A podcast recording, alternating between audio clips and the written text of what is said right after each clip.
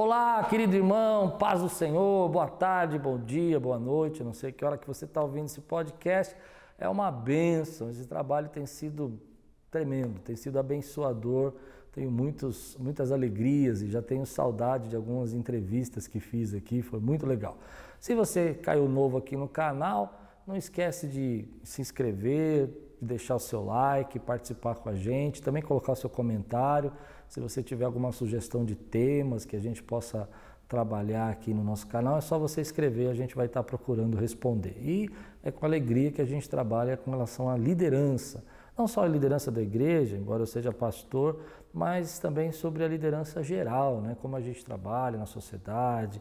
Ah, nós temos trazido aqui várias pessoas, comunicadores, é, pessoas da área de tecnologia, pessoas na área de administração financeira. E hoje eu estou aqui com três convidadas e foi difícil trazer essas mulheres, fazer elas aceitarem a proposta aqui. Três convidadas queridas, né?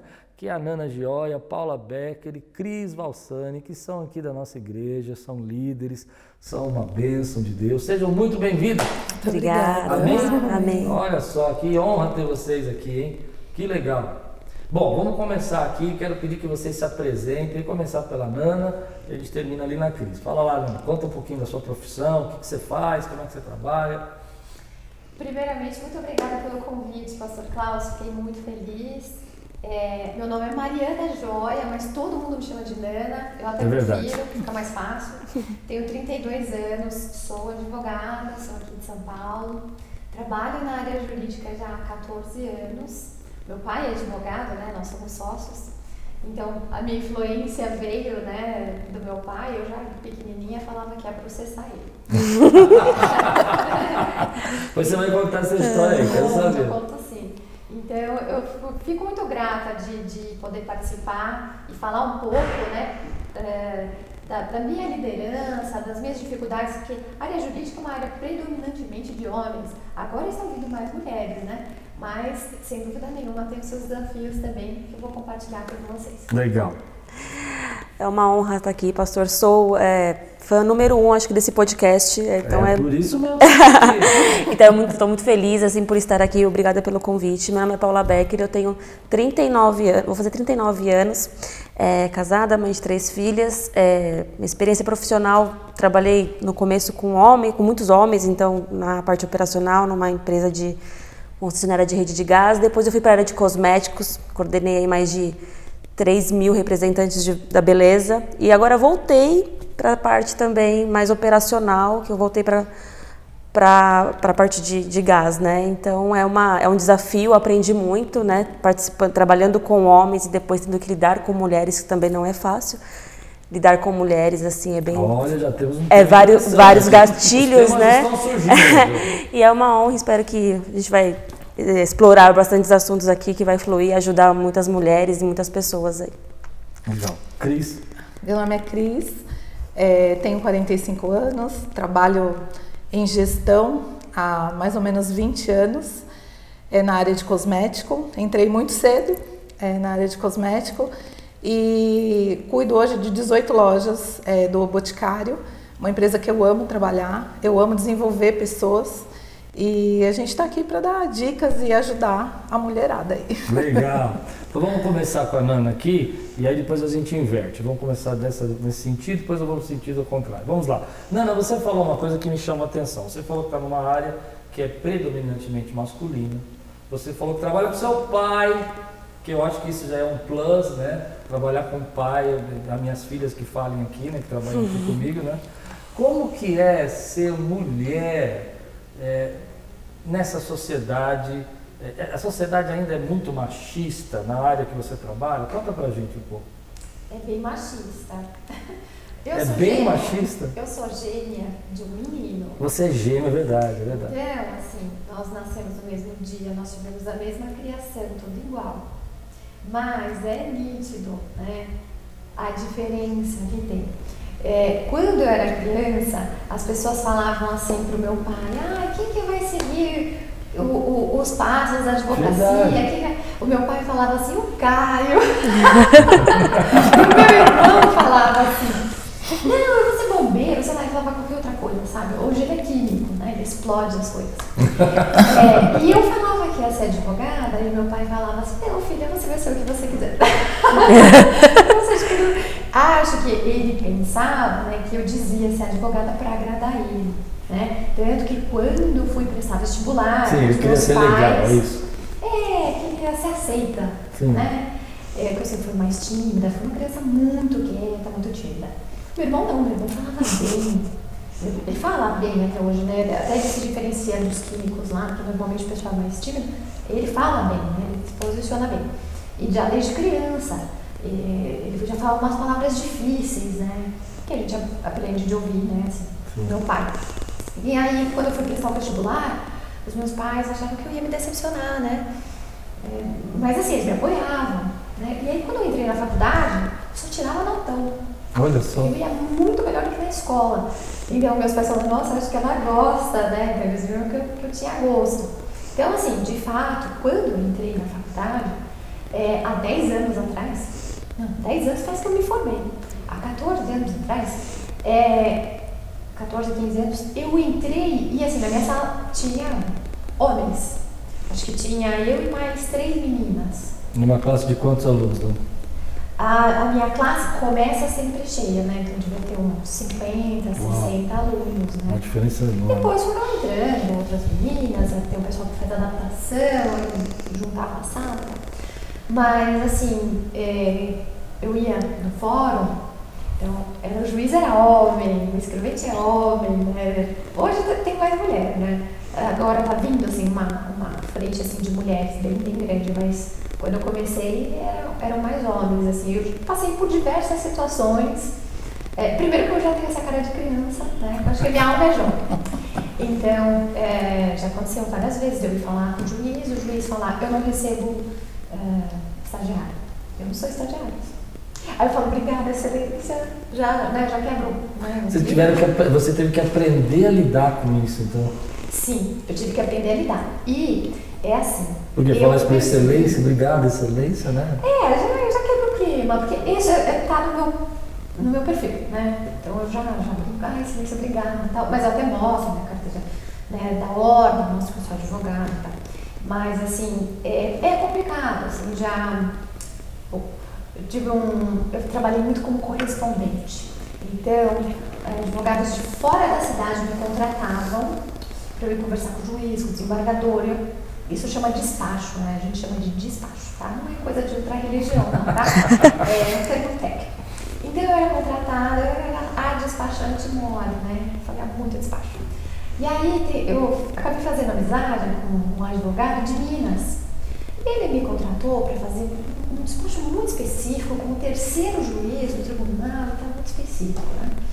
Só que quando ele me mandou os memoriais, eu li e eu não concordei. Eu não gosto de.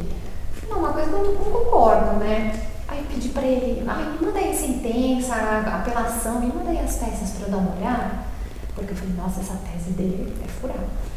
Aí ele me mandou as peças, eu estudei o processo todo e percebi uma nulidade. Eu sou processualista, né? eu sou muito detalhista peguei uma nulidade que tinha assim, duas linhas na, no recurso dele. Falei, é aqui que eu vou. Fui lá conversar com o terceiro juiz, porque assim, ele ia me pagar para eu ir lá falar tchau. Eu nem precisava ter feito isso. Sim. Mas eu não acreditava no que eu iria falar, entendeu? Então, eu fui lá, cheguei no terceiro juiz, conversei e tal. Não falei nada que tinha nos memoriais. Falei que estava na apelação. Eu já falei, aí tá na folha tal, tal, tal, eu sou dessas, né? Já falei até a folha. Tá lá, folha tal, tal, tal. E no dia seguinte teve o julgamento, eu nem acompanhei, porque eu não fui é, contratada para acompanhar o julgamento e tal. Uns dois dias depois do julgamento, esse advogado me ligou e falou assim: Doutora, na próxima vida eu quero vir loiro de olho azul. Ah, eu sem entender, né? Assim. Ah. é, ele falou: é ganhamos. Quando eu peguei a decisão, estava exatamente em cima da nulidade Quer dizer, não foi sua habilidade profissional. Para ele foi a sua beleza, vamos falar assim. É, pois é, assim, por, né? Por você ser mulher. olho azul. Né? Interessante. Então, assim, é, tem também essa parte. Então, eu percebi. Mas espera um pouquinho, você acha que isso é machismo? Olha, eu acho que assim, ele subestimou a minha inteligência. E por né? quê? É, ele viu a minha aparência né, e entendeu que de repente a minha aparência podia abrir portas, né, o que muita gente pensa. Interessante Porque isso. eu acho que realmente a aparência pode abrir portas, mas o que você faz atrás da porta, quando você passa a porta, aí a aparência não serve. Vocês concordam? O que, que vocês acham disso aí? Como é que é? A aparência abre portas? Abre. Ainda mais as meninas da beleza. É, são da beleza, é verdade, né?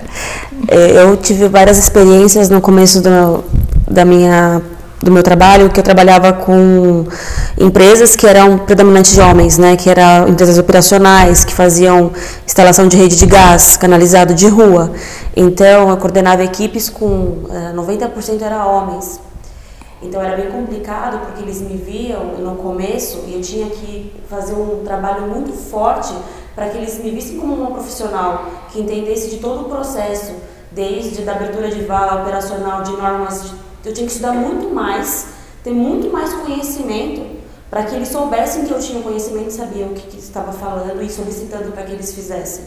Então no começo assim, gente- eu acho que a gente gasta uma energia muito maior porque para provar aquilo que realmente nós somos. Para provar que tem que entregar, que tem que fazer, porque não é só uma, uma mulher que está pedindo, é porque é uma profissional que conhece o que tem que ser feito. E aí eu, eu trabalhei com muitos homens, via o perfil deles, e quando eu saí da, dessa parte operacional e fui para a área da beleza, trabalhei seis anos com essa parte da beleza gerenciando mulheres, eu consegui ajudá-las muito para poder melhorar nessa parte de fazer com que elas vissem como que eles eles vêm para que elas conseguissem crescer, né? Que elas tivessem lá a parte do empoderamento feminino delas, que elas conseguissem buscar. Então, realmente, a gente acha que a mulher tem que fazer um esforço muito maior. Por exemplo, ela leu ela, coisas que ela não precisava nem ter feito, né? Mas ela foi lá, já deu a, a entender onde estava e foi o profissional dela. Ela não precisava nem ter feito isso. Mas, assim, são coisas que acho que a gente até tem um start de falar, não, a gente tem que entender. Até mesmo porque acho que se ele perguntar alguma coisa, ela tem propriedade para falar aquilo que ela está entregando. E, e hoje é assim também. E hoje Mas- eu voltando para essa área, eu também vejo que eu tenho que fazer um esforço muito maior Para eles ouvirem você.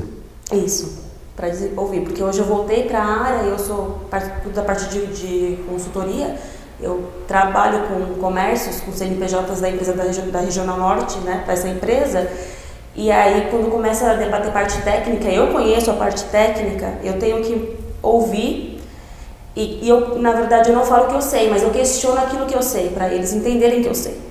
Então eu falo, não, mas por que você está pedindo isso? Que nem a gente tem um procedimento para fazer, que é um papel que tem que assinar. E o engenheiro me manda assim, ah, não vamos executar ainda porque precisa do procedimento X.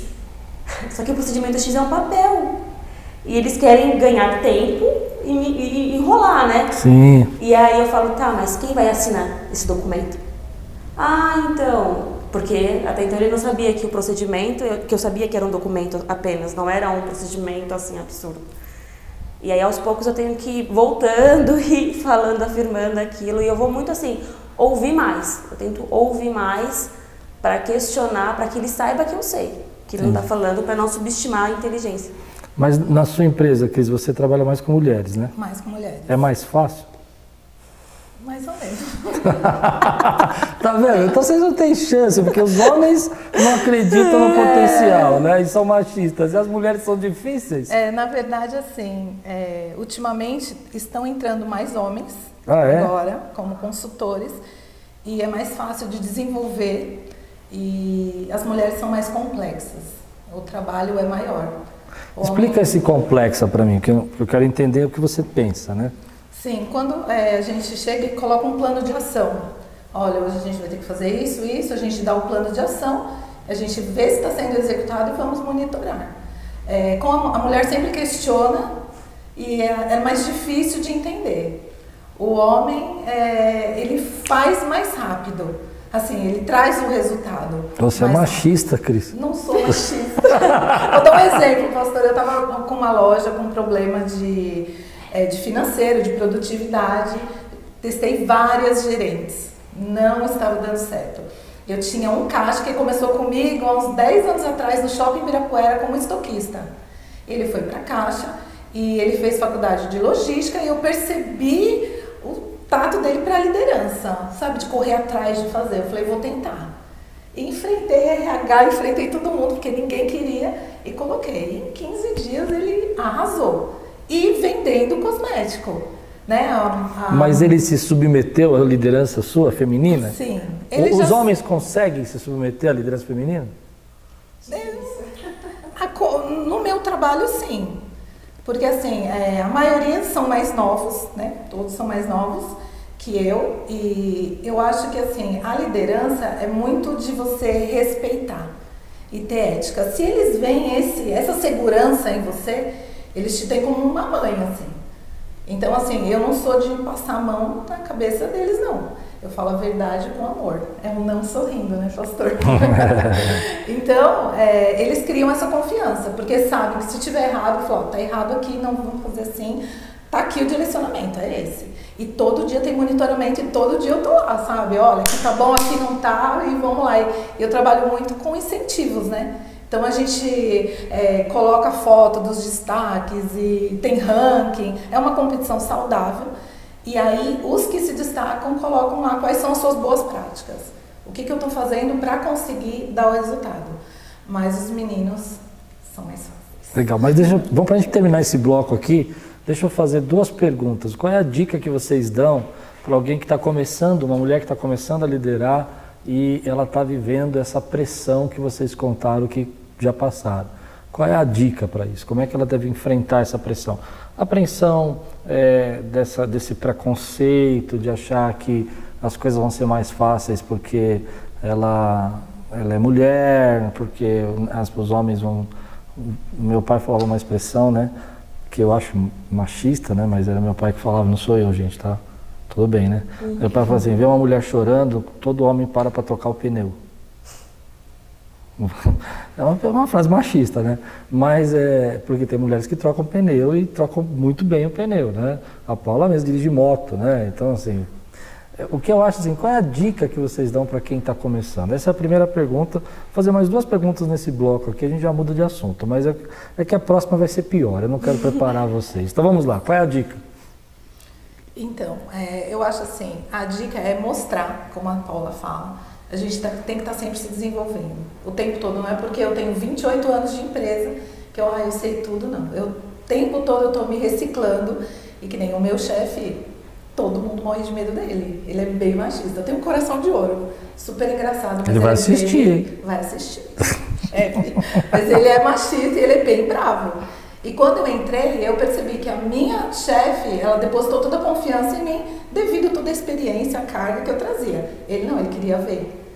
Tinha que então, provar, assim, você tem que provar. que provar. Então, assim, a cultura da, da empresa, quando eu entrei, não tinha premiação, não tinha incentivos, tinha que fazer porque era obrigado. Então, eu falei assim: eu vou tentar, eu vou tirar do meu bolso, eu vou fazer, eu vou te mostrar. Então, eu tinha que provar para ele. Aí, quando eu fiz o primeiro, que ele viu o resultado, eu fui com as planilhas e mostrei, ele falou: Cris, agora tá liberado, faça. Porque ele viu que o que eu investi foi muito pequeno perto do retorno que trouxe para a empresa. E assim, deixando bem claro que eu não sou machista, eu tenho várias gerentes maravilhosas. Não, você estava brincando. Lindas, maravilhosas. Mas eu acho que esse moço, por ele estar no meio de tantas mulheres, eu acho que a força dele, a vontade de mostrar, sabe, que o homem também pode ser líder de uma loja de cosmético, porque não existia até na minha franquia, né, não existia até hoje. Então, assim, ele colocou tudo dele ali. E quando a gente coloca tudo e faz com excelência, o resultado vem, né? Legal. Uma dica, Paulo. Eu acredito que é, é, é, entender aquilo que nós precisamos trazer da pessoa. É exatamente isso. É sempre é, ter o conhecimento, mostrar, ouvir. Eu acho que ouvir é muito importante. Hoje, com, com todo o conhecimento que eu tenho, é saber que por, existe gatilhos nas pessoas e, e entender a, o porquê a pessoa age daquela maneira. Eu tento hoje entender o porquê está agindo daquela maneira. Eu sofri muito no passado, porque eu não entendia. Então eu tinha que ficar. Então há assédios nesse meio, há porque você é mulher, há assédio, é tudo porque você não é profissional o suficiente. Te colocaram lá, ninguém vê. Quando você chega num, num nível maior, as pessoas acham que você foi colocada lá por algum outro benefício. Isso é muito ruim. Pra, eu já passei por isso. Essa é a minha próxima pergunta. É sério? Essa é, é a minha próxima. É, então, Pera, guarda isso. Tá a gente bom, vai vou guardar. Aí. Mas a eu minha acho próxima que pergunta é, é sobre você, isso. Você... Hoje a gente está vivendo um surto de assédios, né? É. A gente vê processos na, na indústria cinematográfica, processos em, em, todos os lugares, né? É, alguns processos que eu acho assim é, que a gente não sabe a verdade, né? Tem alguns casos, outros que são claros que realmente aconteceram, né? Mas antes disso, vamos terminar. Qual é Sim. a dica que a gente dá para essa, essas pessoas que estão começando, por exemplo, uma classe, fazendo engenharia, que só tem engenharia civil, com poucas mulheres, e você fez advocacia, mas o que, que você aconselha? É, assim, o que para mim foi muito legal, que assim, eu nunca me considerei uma pessoa inteligente. Porque o meu irmão, ele intelectualmente, ele é muito mais inteligente, é uma pessoa fora da casinha. Mas ele é uma pessoa assim, realmente fora, né, do que vamos falar de um, de um homem médio, né? Então crescer com ele não foi fácil, né? Porque de fato eu não tinha uma inteligência igual a dele, então eu achava que eu era burra, né? Eu percebo que tem muitas mulheres que se acham também, se diminuem por causa disso. Então, quando eu comecei a faculdade, além de eu gostar da matéria, né, eu, eu ia bem que eu gostava, mas eu me dedicava muito, porque eu queria saber tudo. Óbvio que a gente não sabe tudo, né? Mas eu sempre estudei muito, então, assim, vou para uma audiência, eu sei o, o processo de caminhada. Vou para uma reunião, já fiz reuniões assim só com homens, assim, o mais novo devia ter 40 anos, e arrebentei a reunião, porque estudo muito tempo. Então, assim, uma coisa que eu né, oriento é, já que vão tentar subestimar, eu vou com essa carinha de criança, o pessoal fala, essa aí não sabe. E aí chega lá eu trago o conteúdo, mas eu acho que não só a inteligência intelectual, como a inteligência emocional, que é um pouco do que a Paula falou, de você saber lidar. Então, eu não chego numa audiência mostrando o que eu sei. Eu chego aqui com essa minha cara, eu sento, eu cumprimento todo mundo e conforme desenrolar, eu vou fazendo. Né? Então você tem que ter um, uma inteligência emocional também de saber a hora de atacar, a hora de segurar, né? ainda mais numa audiência que é como se fosse um jogo de cartas, né? tem que ver o que vai vir do outro lado. Então, então eu oriento dessa maneira. Se você é mulher e está com alguma dificuldade, primeiro, estude, tente se destacar, né? mas sempre usando a inteligência emocional, que essa é a melhor inteligência. Então a, a dica seria uh, se esforçar para ter conhecimento, né? Sim. Se posicionar, né? Ter uma posição adequada para aquilo que você está fazendo, né? E uh, ter inteligência para não emocional para não entrar nas bolas divididas que eles jogam. Então isso entra no nosso assunto, né? Uh, existe hoje uma, uma, uma situação complicada é, não só na questão do assédio, que você falou, que é um dos temas que eu quero trabalhar, e outras questões também de, de uma certa grosseria com a mulher. Né? Tem um termo para isso que eles usam, ah, é como se fosse uma violência, né? o um jeito de falar. Né? Por exemplo, isso que aquele advogado fez, você poderia se sentir extremamente ofendido. Você não se sentiu, porque você usou da inteligência emocional para não deixar isso te afetar. Né? Ele pode pensar o que ele quiser, isso não muda a minha capacidade. É assim que eu entendi o seu jeito. Mas, por exemplo, o camarada fala, ah, vou nascer numa outra vida, vou vir loira e tal, não sei o quê, é uma ofensa, né? É uma, é forma de você dizer, é, seria como se dissesse para mim que ah, eu cheguei onde cheguei porque meu irmão é pastor, vamos dizer assim, né? Entende? Seria uma coisa né, complicada. Eu acredito que é, existe hoje uma dificuldade, por exemplo, a, a, gente, eu já tenho 51, né? Eu me lembro que quando eu era criança, assim, algumas coisas eram normais. A gente falava assim, ah, que legal, como você está bonita hoje, como você está simpática. Não, não se tinha uma conotação, né? Hoje, eu, por exemplo, jamais falo um negócio desse, né? Eu não, como falo na nossa linguagem aqui, não vamos dar uma brecha, né? Ele não fala nada. Né? Parabéns, tá joia, sensacional. Continue tá... assim. Continue, Continue assim, assim, é. Mas eu acredito que vocês sofram muito isso, né? Principalmente que a gente está falando de machismo, né? E como é que vocês eh, já tiveram uma experiência com isso? Já tiveram que se posicionar, perderam emprego por causa disso? Já? Já. Eita, olha só, hein? Vamos lá, quem quer começar a falar desse assunto que eu falei? Esse, esse, esse, esse, tipo de assunto é aquele que eu combinei, que se não quiser pular, pode pular, é. né? Mas vamos lá. É que eu acho que isso pode ajudar algumas mulheres a saber o que fazer, né? Sim. Há uns, uns 20 anos atrás, é, uma franquia que eu estava trabalhando e ele estava perdendo a franquia. Ele investiu em outras coisas e nós temos chefes da indústria, né? os consultores regionais, esses chefes. Eles são muito assediados. Geralmente eles são bem bonitão, eles são todo, né? E a mulherada realmente cai em cima porque daí vem as oportunidades. E eu percebi que o meu consultor regional estava indo muito na minha loja. Ele queria informações, porque na verdade é, o meu franqueado estava passando por um momento de dificuldade e ele queria informações internas. E aí ele me chamava para almoçar, me levou é, convite para ir no jogo do Palmeiras. Eu falei, que coisa é essa, né? Eu falei, que estranho, mas enfim, eu para mim joguei lá. Quando ele chegou junto com o chefe dele, me levou no estoque, ele me prensou na parede e falou assim: Você não está entendendo, eu quero as informações. Olha eu só. me senti assim, o lixo. O lixo, mas Misericórdia. eu me posicionei. Eu olhei dentro do olho dele e falei: Daqui eu não vou falar nada. Se você quiser, você vai conversar com ele. Eu falei, eu tô na rua no dia seguinte, porque ele é o gerentão da indústria, né? E ele falou, você tem certeza que você não vai falar? Eu falei, eu não vou falar, meu olho cheio de lágrimas. Ele falou, eu não vou falar. O meu patrão, imagina, eu sou fiel a ele, né? E aí eles foram embora. Passou um mês, a franquia foi vendida, foram todos para rua, 40 pessoas. E eu chorei muito, porque eu amava, eu estava lá desde o início da minha carreira no Boticário. Quatro dias depois me liga a franqueada do Ibirapuera, que na época era a segunda melhor loja de São Paulo. Ela falou assim, Cris, é, eu quero num domingo, pastor. Eu desesperada, desempregada. Ela me ligou e falou assim, Cris, eu quero fazer uma entrevista com você. Eu tive uma ótima indicação. Quem me indicou você foi ele. Olha ele falou, só. Você é super fiel. Por mais que ele ficou bravo. Que legal. Que ele, assim, gostou da minha conduta. Porque eu acredito que isso seja caráter, né? É o que Sim. você é nas costas da pessoa, não o que você é na frente. Então, é, eu zelo muito por isso, pela pessoa que eu trabalho, como se é, aquilo fosse meu mesmo, né? Não... É, eu, eu acho que a igreja, não sei se, se eu estou errado, a gente tem pouco espaço para conversar disso, né? A gente acaba nem sabendo, né? Assim, e talvez teve uma série de pessoas que estão se sentindo pressionadas nesse momento, né?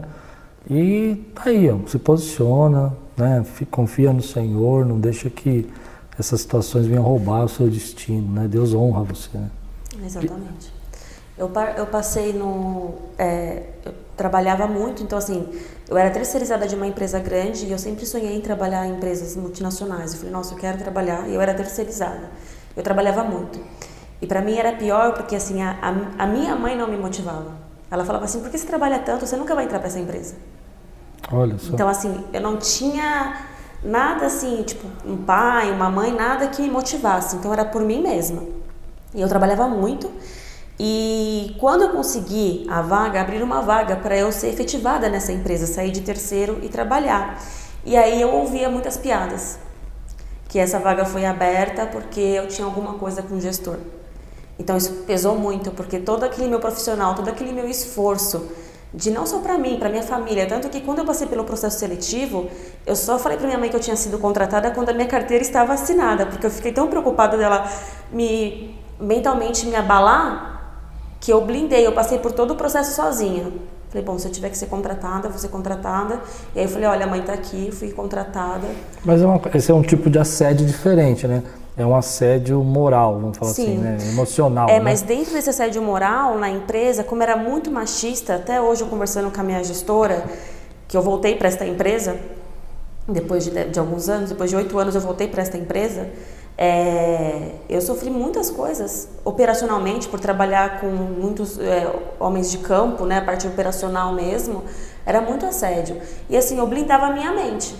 Mesmo eu não sendo cristã naquela época, assim, eu blindava muito para não me desviar daquilo que eu queria, que era o trabalho. Tanto que eu trabalhei corretamente, me desviei de várias coisas que eu fui depois de oito anos chamada para trabalhar de volta nessa empresa, exatamente sobre Mas o deixa eu pegar um ponto aí que vocês falaram, que a gente vai voltar lá no primeiro bloco quase, né? É, a Nana falou que o- os pais, ah, tá bom, filhinha, você quer estudar isso aí, tá bom, tal. Você falou, não, sua mãe disse, ah, você nunca vai trabalhar nessa empresa, né? E, e você também, Cris, teve isso em casa ou você tinha apoio para trabalhar assim? Não, é, meus pais sempre, assim, eles sempre foram muito otimistas e falavam, você vai ter um futuro brilhante. Ah, legal, tá O vendo? meu pai sempre trabalhou no comércio, sempre foi vendedor e eu tinha certeza que eu ia me desenvolver no varejo. E, então eu me espelhava muito nele. Entendi. Mas pegando um gancho assim, vocês acham que muitos pais eh, inibem o potencial da mulher? Eu acredito que sim. Eu, eu praticamente É tive porque assim, eu conheço os, os pais da crise e sei que eles são assim mesmo, como ela falou, né? Mas será que nessa sociedade os pais ainda olham para as meninas e falam vocês não podem trabalhar, vocês eu, não eu, vão ter eu tenho uma emprego? particularidade, porque eu casei com 15 anos. 15? Eu casei com 15 anos e por achar que eu, eu engravidei, achei que eu tinha que casar. E eu, meu, meu pai era ele é alcoólatra, muito agressivo, eu achei que casando ia resolver algumas coisas na minha vida.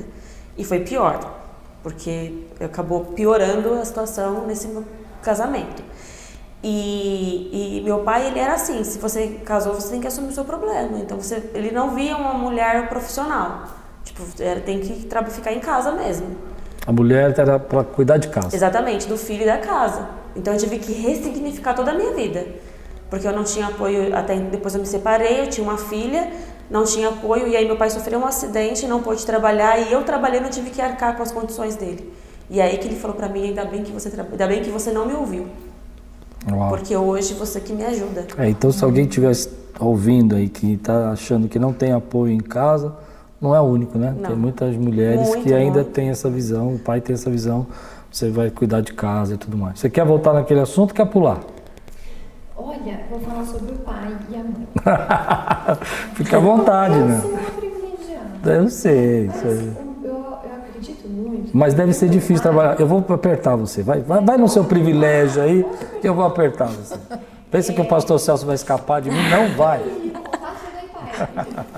Assim, o meu pai, ele cresceu num ambiente, assim, eu percebo, né, que ele foi criado para ser machista, né?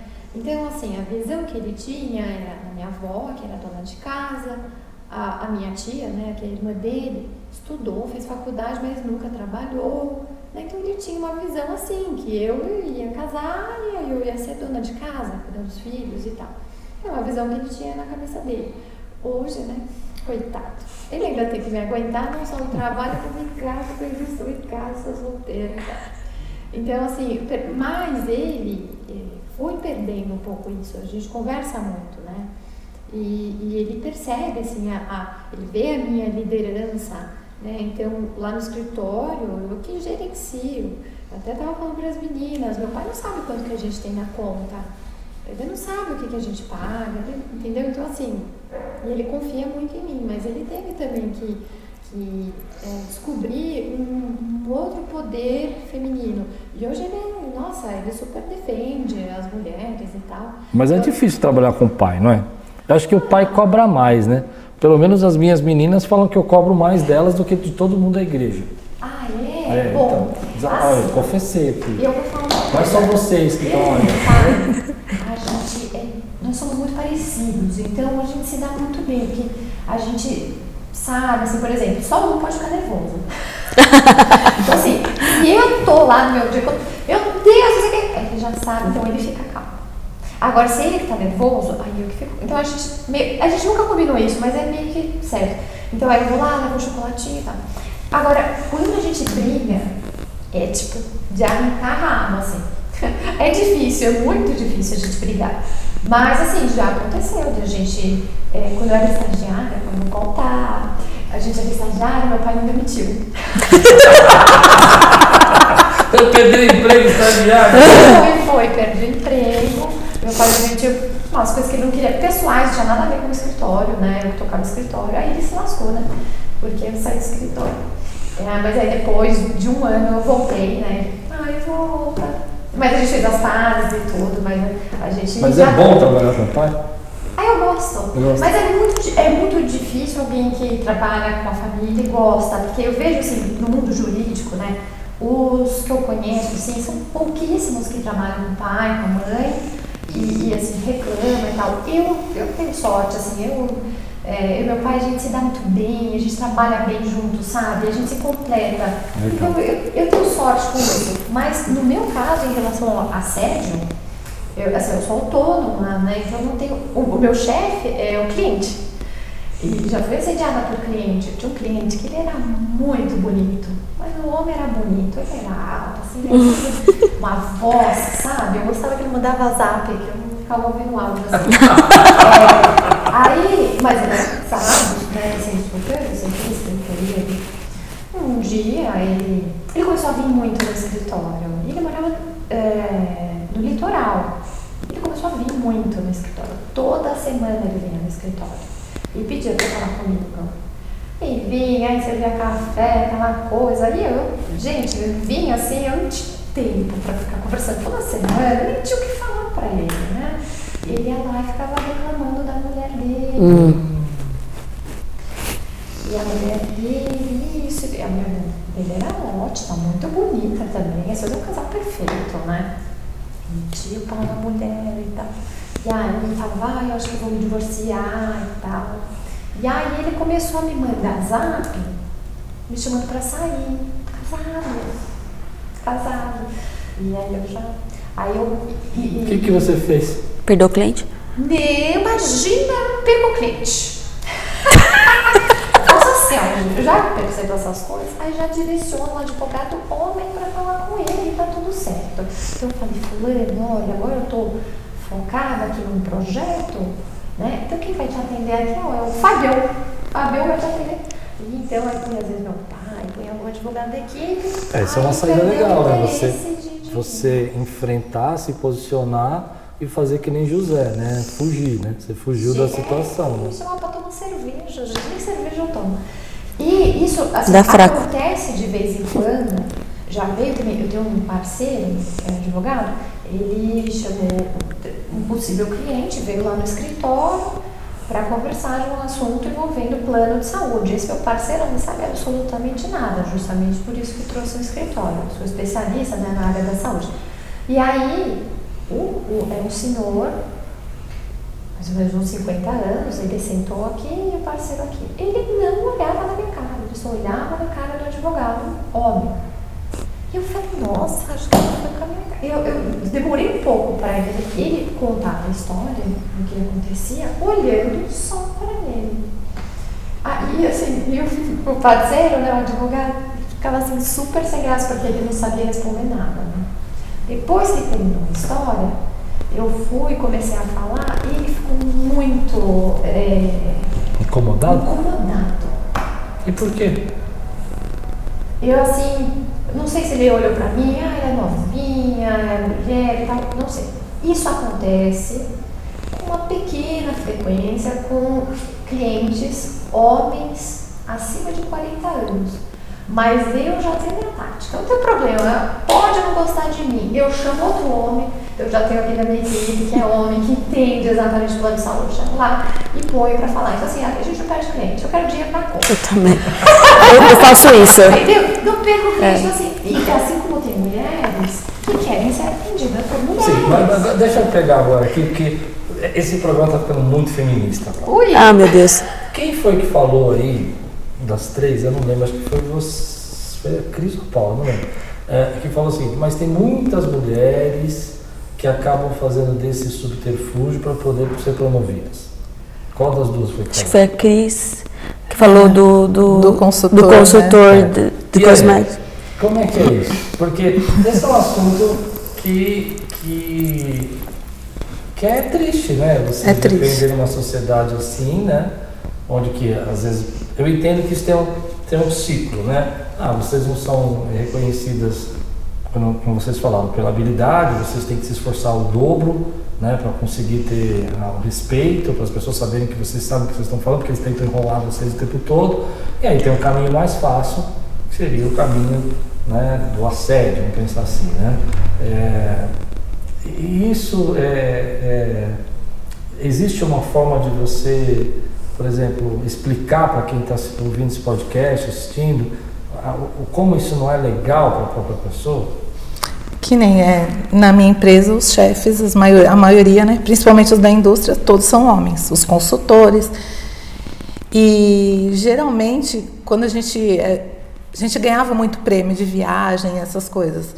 E eu percebia, quando eu ia para essas viagens, as meninas todas ficavam atrás deles, esperando algo, sabe?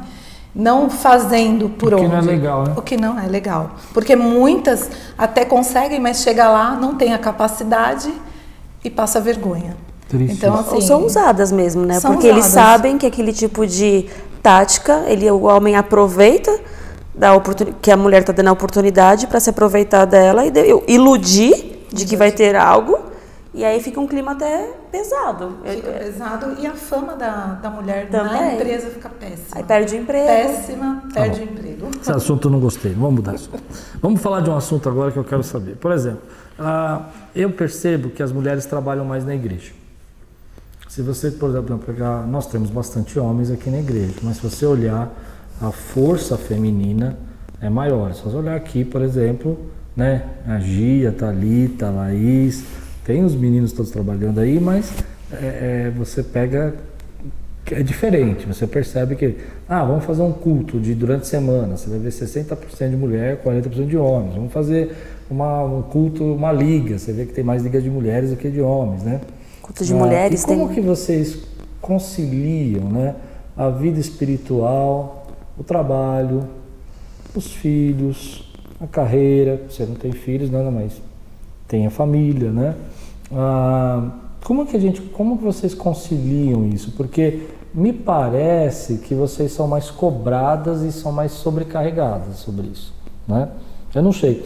Por exemplo, eu vejo que, pensando assim na Cris, né? A Cris tem o trabalho dela, tem os filhos, é, tem o ministério aqui na igreja, tem a intercessão, tem o ministério de Liga de Mulheres. Como é que é tudo isso, sabe? Todo esse trabalho, como é que coordena tudo isso? Tem marido? É, é muita organização. Muita organização. muita Mas organização. as mulheres trabalham mais na igreja? É, eu acho que. Você acha que sim?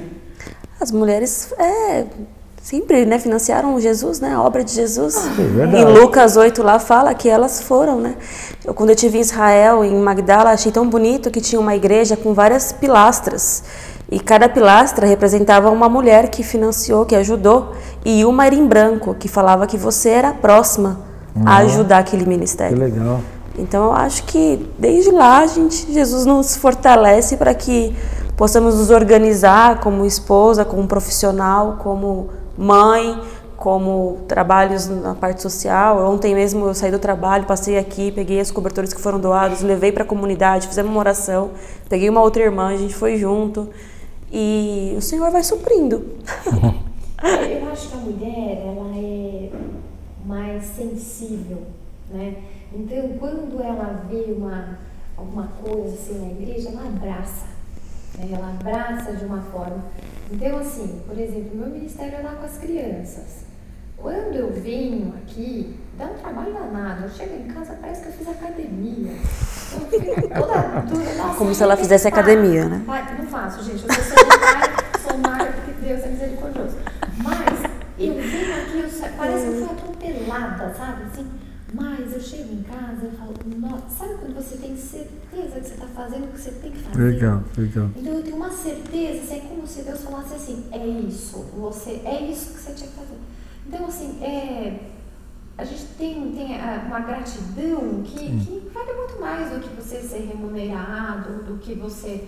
Né? Então, assim, eu acho que a mulher ela acaba vendo isso de uma forma um pouco mais simples é, até porque eu acredito muito que a, a, mulher ela tem uma visão um pouco micro, o homem tem uma visão um pouco macro, né? E por isso que é importante a junção dos dois, né? Eu falo, eu não sou feminista, eu sou feminina, é diferente. Porque eu, eu acho que é a junção, a equipe. Se tem muita mulher também não dá certo, tem que ter homem, a equipe uhum, tem, que, tem ter que ter um pouco de tudo, porque é, lá no escritório eu tenho uma visão, meu pai tem outra, às vezes a gente conversa nossa, não tinha pensado nisso, ou ele, ele faz alguma coisa lá, manda para mim, dá uma olhada nesse, nesse recurso e tal coisa, sabe? Então, um completa o outro. Eu acho que vai nisso. E, e, a mulher, então, na igreja, eu acho que ela acaba trabalhando mais por conta dessa sensibilidade, dela pegar e abraçar o projeto, ela pega como se fosse um filho dela, né? Eu não tenho filhos, assim, é, meus, né? Mas eu tenho os, as minhas crianças, né? Então, eu acho que é isso. A gente pega para fazer e faz, faz mesmo. Mas como concilia tudo isso? Logística. Logística. Né? Logística. Você, assim, bom, eu, eu não tenho filhos, né? Mas assim, eu me organizo para fazer e, e é, não é fácil porque eu acabo né, abraçando o mundo, assim, que eu gosto assim, muito de ajudar, então eu tenho que colocar prioridades é. também, né? Então, Agora, lá na Igreja da Criança, eu estava fazendo todos os domingos. Agora já estou colocando já o pessoal, porque é bom para gerar novas lideranças também, né? Então já vou colocando lá o pessoal jovenzinho e a gente vai equilibrando. Então aí você tem também uma folga, porque eu acho que faz parte, né? Eu, eu acabo Sim, só claro. assisto a palavra mais, gente. Nossa. Venho na igreja, eu venho. Né? O pessoal fala, nossa, não te vejo. É que eu estou na igreja da criança. Eu me lembro quando você passava assim, pastor, eu estou no culto, tá? Só estou lá na outra igreja. então eu lembro você fazer isso. Um dia eu falei pro pastor Klaus, pastor Klaus, estou indo em outra igreja. Gente, ele ficou branco. A da criança. A, a igreja da criança. Nossa. Fiquei bravo. É... Branco. branco eu já sou, né? É. Ficou mais branco de um fantasma. Acho que delegar também, né? Eu brinco em casa assim que eu falo, ninguém aqui tá no spa, então vamos fazer as coisas. Então cada um tem a sua atividade. Tanto o marido, né? Porque eu tenho uma amiga minha ela já tem acho que 30 anos de casada, né? E ela fica reclamando que ele quer que eu ponha comida no prato dele. Eu falei, mas você acostumou como? Se você casa, se você tem um relacionamento, eu já tive alguns, tá? Se você tem um relacionamento e começa errado, e, porque no começo é tudo muito legal, então você quer fazer tudo para agradar. Depois que casa, aquilo não é mais legal, se torna uma obrigação. E aí a pessoa não tem como falar, mas. E aí falta comunicação. Se você falar que aquilo não, não tá sendo legal, a pessoa vai achar que tá tudo bem. Então, assim, eu acho que hoje em casa a gente conversa muito. Fala, ó, oh, você tem que fazer isso, você que vai fazer a janta hoje, você que vai tal coisa. E aí a gente consegue administrar, ó, por, exemplo, hoje, ah, eu tenho isso e isso na igreja, então eu vou fazer isso e isso. Beleza? Então ele tá lá com as crianças, tá resolvendo as coisas, eu tô aqui e a gente vai se organizando, agenda, planejamento. Tem que ter que acordar às 6 horas da manhã, mas aí a gente faz um, um cronograma, né? E aí, Cris? Eu acho que a família ajuda muito que nem eu, eu, na minha casa sou homem, né? Eu tenho meu marido e os dois filhos. E os dois sempre me apoiaram em tudo. A gente chega à noite, eu vou contar minhas conquistas, as dificuldades, e eles sempre me ajudaram. Principalmente agora com o Pedro trabalhando, o Felipe. O Felipe é muito maduro, e principalmente para ajudar a cuidar do pai. Então, assim, filho, eu vou ter que sair, eu tenho que ir na igreja tal, e ele cuida direitinho. E ele faz as coisas direitinho. Ele tem fome, ele vai lá fazer as coisas, ele é muito assim organizado. E o Pedro é o apoiador, que ele vai mãe, vai que vai dar certo, ele me ajuda a organizar. Então tudo isso ajuda muito. Então se a gente se organiza e faz com amor, porque não é obrigação, né? Eu amo o meu trabalho, eu amo trabalhar na igreja, então a gente faz segunda-feira virar domingo e sempre bem, porque é muito gratificante. É como a Nana falou, é chegar em casa e ver que você conseguiu cumprir, que nem eu falo, Senhor, hoje eu tenho essa, essa, essa, essa função, eu preciso cumprir todas, né? E quando chega no final do dia, você consegue, é assim muito gratificante porque você vê o Senhor direcionando tudo. Você inicia o dia entregando, Senhor, olha, eu tenho essas funções, então me ajuda. Então isso é muito bom. A Ana falou um assunto interessante, acho que a gente podia explorar um pouco, né? Como vocês veem, ela fez uma diferença entre o feminismo e ser feminina, né? Como é que vocês veem o feminismo hoje? Como é que vocês veem essa, essa ideologia, né? Claro que a gente já estudou aqui, já percebeu aqui que a gente precisa lidar um pouco com preconceito, né? Que ainda existe muito preconceito, que algumas brincadeiras não se cabem, que algumas coisas são até tristes, que a gente tem que se valorizar, tudo já foi falado assim, meio que indiretamente, né? Que a gente precisa, não adianta você querer buscar atalhos, achar que vai conseguir chegar em um lugar muito rápido, porque depois você não tiver capacidade para isso, você só vai ficar é, envergonhado diante de, tudo, diante de tudo que você fez. Essas coisas são legais para a gente trabalhar, né? Que vocês precisam de organização, que são mais cobradas, que são mais, é, às vezes, é, pressionadas em algumas áreas, né? Mas entrou nessa questão agora, né? Porque esse movimento feminista, né? Ele vem querer colocar de uma certa forma, embora eu entendo o que vocês vão dizer, mas eu tenho que fazer agora a outra vez, né? Porque senão não vai sentido, senão todo mundo vai falar igual, né? A ideia do movimento é essa, né? Tentar buscar essa igualdade onde que vocês não sejam tão pressionadas, tão cobradas, onde que as pessoas entendam que o machismo não, não se cabe, que esse negócio de fazer essa diferença, né? Entre que a mulher pode estar no lugar ou não pode, pode ser uma líder ou não pode, tem que acabar. E aí vem o extremo, né? De todo esse movimento, que é você querer dizer que são iguais em tudo, não só na questão profissional, mas em todas as habilidades, né? O que a gente acha que isso também não faz sentido, né? Porque são constituições diferentes, né? Mas como vocês pensam sobre isso? O que, que vocês têm visto sobre isso? É um tema meio, meio diferente. Não tinha pensado em perguntar, mas achei que cabe aqui. Eu, eu acredito que o feminismo ele é realmente uma coisa extrema. Né? E eu, eu acho assim que, que não cabe. Né? Como o próprio pastor falou. O homem e a mulher são diferentes, são complementares.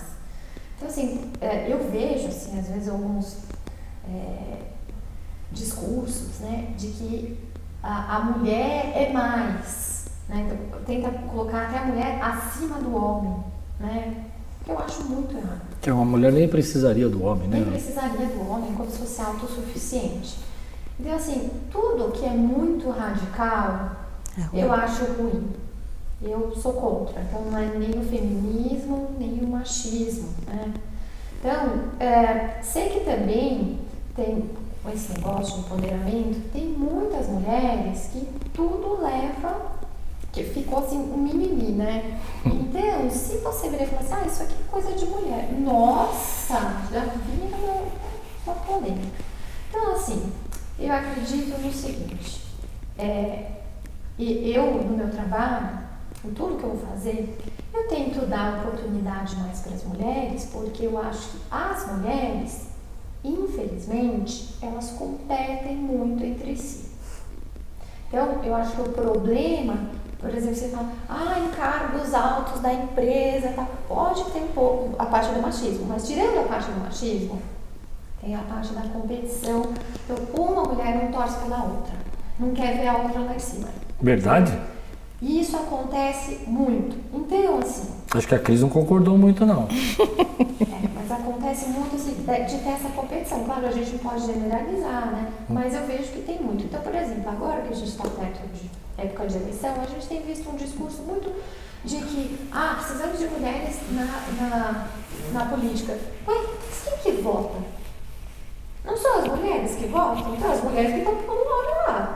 Porque eu voto, vocês não votam. Então, o que, que eu faço? Quando eu vou lá, vou votar. Eu procuro mulheres competentes. Não é porque é mulher eu vou votar, eu vou votar nessa aqui só porque é mulher. Não, eu vou ver, ah, dou uma stalkeada na pessoa e vejo se tem processo judicial. Vejo tudo. Por quê? Porque, legal, acho legal colocar uma mulher na liderança, uma mulher competente, uma mulher capaz. Agora, só porque é mulher, vou colocar? Então, assim, né? Que um pouco da empresa lá, da, da, menina, que às vezes não é, não é competente, mas né, acaba conseguindo. Então, assim, eu acho que as coisas é, não podem ser radicais. Ah, porque a mulher, vamos pôr. Ah, porque a mulher. Eu acho que com tudo, na igreja e tal, é, no trabalho, no dia a dia, eu sempre gostei de, de, de, de ajudar as mulheres. Então, ah, tem uma palestra, tem alguma coisa, eu sempre. Mas gente com capacidade. Então, Assim como o, o homem também. Eu, eu, sempre gostei de privilegiar é, meritocracia, né? Aquele que tem mérito, aquele que, Sim. que tem capacidade para aquilo. Então, acho que da mulher é da mesma forma. Cris, por que, que você estava pensativa aí? Conta. É porque eu trabalho com muitas mulheres, né? E eu acho que depende muito do perfil e da cultura do que lugar. Você gera. Então, é, eu coloco muito que primeira coisa tem que existir o respeito e a meritocracia. Então, assim, eu vejo homens competindo também, mais que mulheres, querendo é, mostrar, mas principalmente nesses cargos mais altos, sabe? E agindo de maneira que, assim, não cabe, né? As mulheres é, que a gente trabalha, porque assim, eu penso, a gente trabalha com pessoas, a gente desenvolve pessoas para obter o resultado. Eu não foco no resultado, eu foco nas pessoas. Vamos ver se elas estão bem, vamos ver se elas estão treinadas, se elas são capazes, se o meu time está redondo para conseguir. E com isso, uma torce pela outra. Entendeu? Então, assim, as pessoas que de repente. Mas aí você trabalhou a cultura, né? A cultura. Mas eu acho que, assim, por exemplo, dentro da igreja, ah, existe competição feminina dentro das mulheres, dentro da igreja? Por exemplo, uma pergunta que eu vou fazer para vocês, assim, pode parecer até um, uma pergunta preconceituosa. Eu acho que as mulheres têm mais dificuldade de fazer amizade. Elas têm menos amigos que os homens. Talvez não seja característica da Cris, né? Mas eu vejo que as mulheres têm, têm, têm amigos, mas são amigos distantes, não são amigos que nem de proximidade, de desabafar.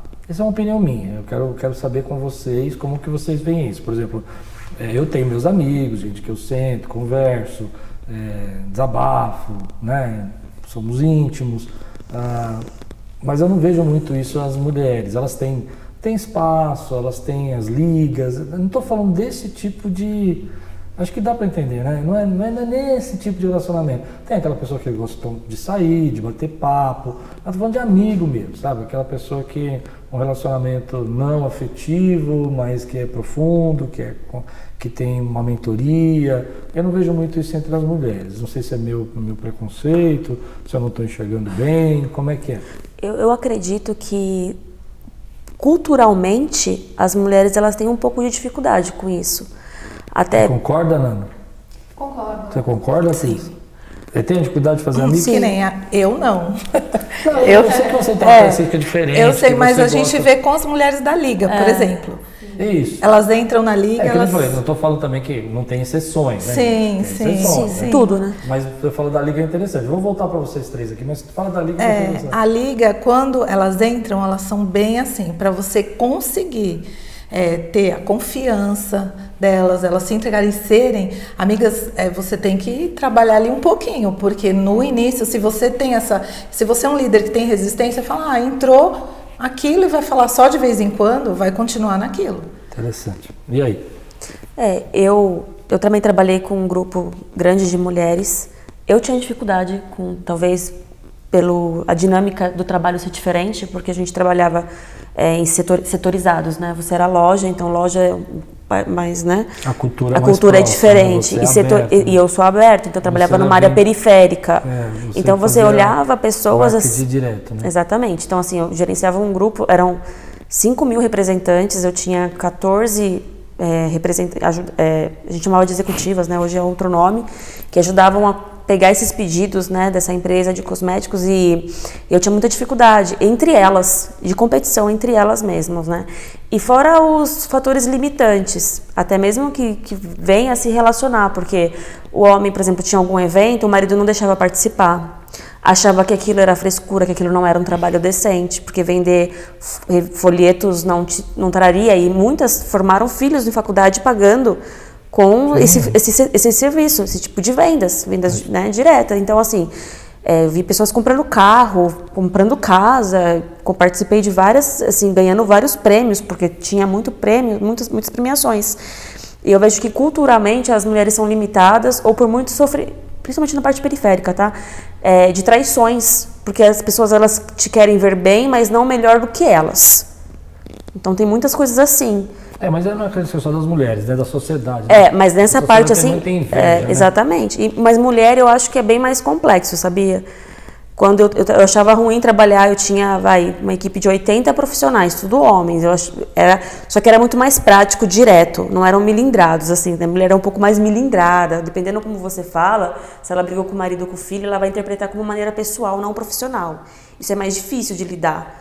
Porque você tem que ter um domínio muito grande de como falar, o modo que falar, não é nem o que você fala, é como você fala para determinadas pessoas. E acredito que isso é normal, hoje a gente tem que aprender, sabe, saber falar com outras pessoas. Mas a parte de desenvolver um relacionamento, eu, graças a Deus, eu tenho grandes amigos, eu, eu cultivo isso. A gente estava até falando sobre, sobre a network, sobre manter amigos, conhecer. Eu faço muitos amigos, eu gosto de cultivá-los, de manter contato, mas talvez na igreja eu não participo, eu não participo de ligas assim, Mas é, acho que as pessoas têm dificuldade. Eu tenho um pouco assim de dificuldade de entrar, assim. Mas quando eu entro é tranquilo. É. Eu, eu acho que isso é uma, uma característica feminina, né? De não querer se abrir muito, né? De ter medo de sofrer. Da pessoa falar o que ela contou, né? Acho que é uma característica muito da, das mulheres, né? Eu, particularmente, acho que, às vezes, já teve até um pastor uma vez que criticou essa minha frase, né? Não daqui, mas ele criticou porque realmente eu acho que as mulheres trabalham mais do que os homens na igreja, elas estão envolvidas. Não que a gente não tenha homens que trabalhem, mas geralmente a mulher está em dois, três ministérios, está fazendo frentes, né? Agora, uma coisa que eu queria perguntar para vocês, que sobre, sobre essas coisas todas que nós estamos falando, inclusive que entra nessa questão é, de relacionamentos, né? A questão do envelhecimento. Eu sei que vocês são jovens, calma, ninguém está chamando ninguém de velho aqui, calma. Eu sou velhinha. Como que é, por exemplo, muda essa questão do envelhecimento? Porque você citou muito, Nana, por exemplo, ah, porque eu tenho esse rosto de criança, é, sou, é, é, as pessoas acham que eu sou, era estagiária. Você falou várias vezes, né? Eu achei interessante isso. Mas existe também uma mudança com relação ao envelhecimento, né? Como é que a empresa, a empresa tende a ser preconceituosa com mulheres que envelhecem? Talvez não na sua profissão, porque quanto mais tempo de trabalho, mais tempo como advogado, mais você, você consegue desenvolver, né? É, na minha profissão, quanto mais velho, parece ser melhor, né? Eu tenho, assim, algumas conhecidas que pegaram a carteira da hora já né, mais veteranas, assim, 40, 50 anos. Então, o cliente acha, nossa, um super advogado, mas ela acaba de pegar a carteira. Então, realmente, o fato de você ser mais velho, né, é melhor na minha profissão. Mas é, eu acredito, assim, vejo também como advogado, que as mulheres, elas têm um pouco mais de dificuldade de conseguir emprego, por exemplo, né, é, conforme a idade, é, se tem filhos, né? Porque tudo isso eles perguntam né, nas entrevistas, porque se já tem muito filho, já ficam, hum, vai ficar faltando, né? Então isso também acaba sendo um empecilho. E as mulheres com mais idade, elas acabam indo para um lado assim, é, para trabalhar como autônomo, fazer bolo, coisas assim, porque infelizmente o mercado não tem muito espaço mesmo.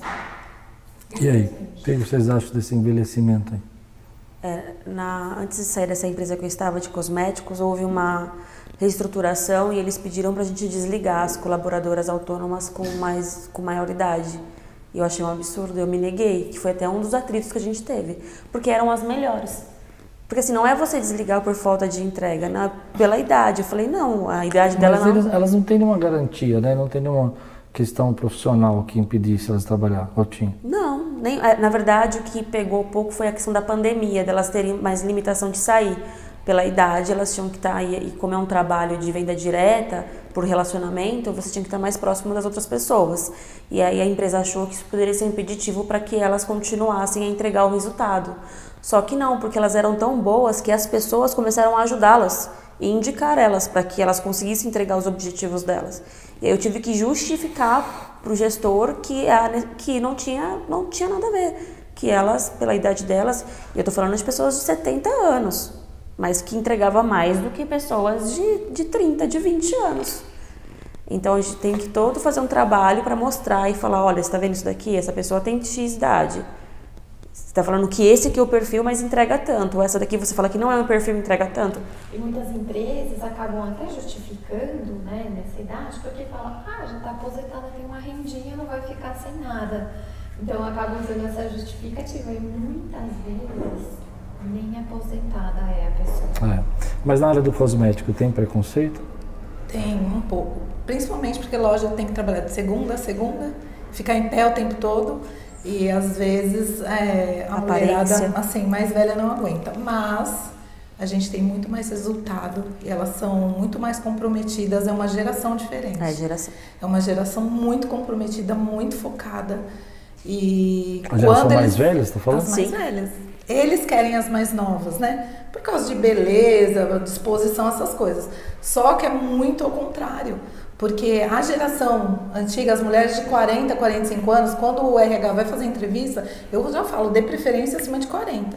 Porque essas entregam um resultado, são mega comprometidas. E para fazer gestão. Não faltam. Né? Ajudam na gestão, são maduras. Tem outro tem... tipo de trabalho. É Sim. outro tipo Aí entrando naquela questão dos milênios Exatamente. e tal, né? É. A gente já trabalhou no podcast. Sim. Mas para a gente ir para o final agora, a última pergunta, né? Que eu acho que tem muito a ver assim, por exemplo, e, e essa aqui você, você acha que talvez vai poder responder, não, porque você nasceu no berço evangélico, mas vocês não nasceram no berço evangélico, né? Como foi essa transformação, né? É, como foi essa mudança? A Paula falou que casou com 15 anos, né? Ah, como é que foi essa mudança espiritual, né, para vocês como mulheres? Você pode falar como, como filha, né, de pastor, mas vamos vir primeiro aqui a. Eu? Pode é. falar. É, eu nasci num lar totalmente católico, apostólico, romano, que meu pai falava, e minha mãe era de outra religião. Então, quando pequena, eu sempre ouvia eles discutirem, porque meu pai não queria que minha mãe fosse é, na religião dela, que é da unificação, e a minha mãe queria ir. E eu, pequena, eu lembro muito da minha oração: Senhor, me mostra quem está certo, esse ou esse. Um pouco mais para frente, é, a moça que trabalhava na casa da minha mãe, ela era da Umbanda, e ela me convidou para ir nesse lugar. E eu já trabalhava e a minha tia era evangélica e eu não gostava de crente. Eu tinha 14 para 15 anos, eu já trabalhava e eu não gostava. Eu falei assim, mãe do céu, a tia vai começar a trabalhar, pelo amor de Deus. Eu não aguento, né? Enfim, eu fui nesse centro de Umbanda e quando eu entrei, é, não era dia de, de trabalho, nada, mas o, que era o responsável lá veio e falou assim: olha, essa menina é médium, a gente vai precisar fazer um trabalho aqui. E pediram para eu comprar um monte de coisa. E eu já trabalhava com 14 anos, eu fui, não falei para ninguém, comprei um monte de coisa, pastor, um monte de coisa que eles pediram, aquelas coisas horrorosas, guardei debaixo da minha cama, porque eu tinha que levar lá na sexta-feira. E eu fui trabalhar, e nesse dia era culto de cura e libertação na Igreja Batista da Lava. E a minha tia me chamou no dia. E me deu um jeito que ela falou, me veio um, um fogo assim no coração. Eu falei, ah, eu vou conhecer. E eu fui. E naquele dia eu me entreguei completamente.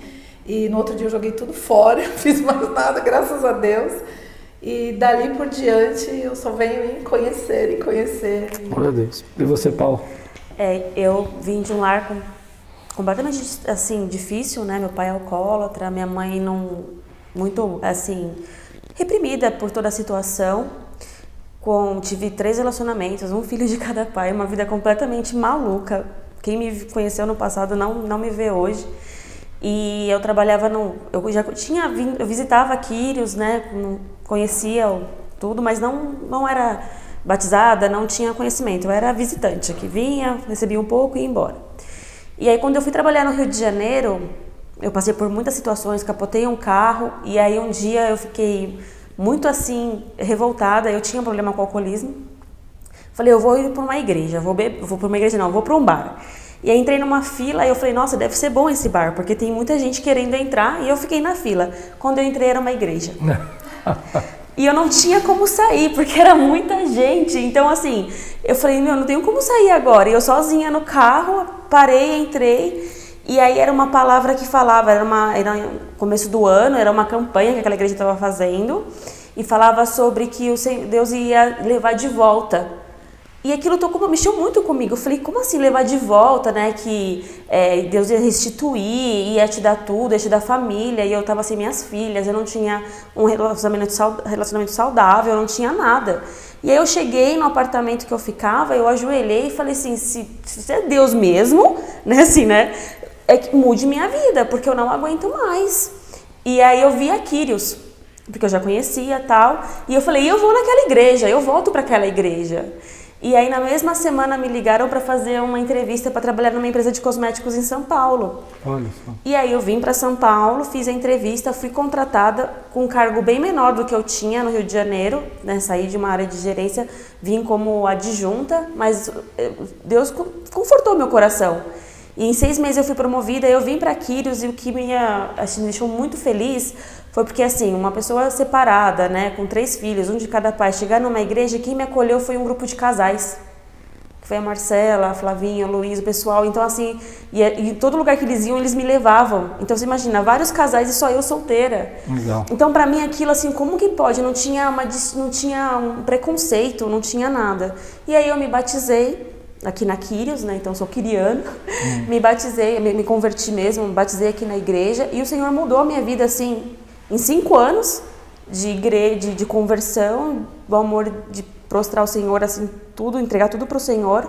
Já foram, viajei para oito países, já fiz várias missões, então, assim, foi algo transformador, assim, o que, o que a igreja fez na minha vida. Muito bom. Bom, gente, chegamos no final. Considerações finais, as dicas finais que vocês quiserem deixar para as nossas irmãs aí, os nossos irmãos também, né?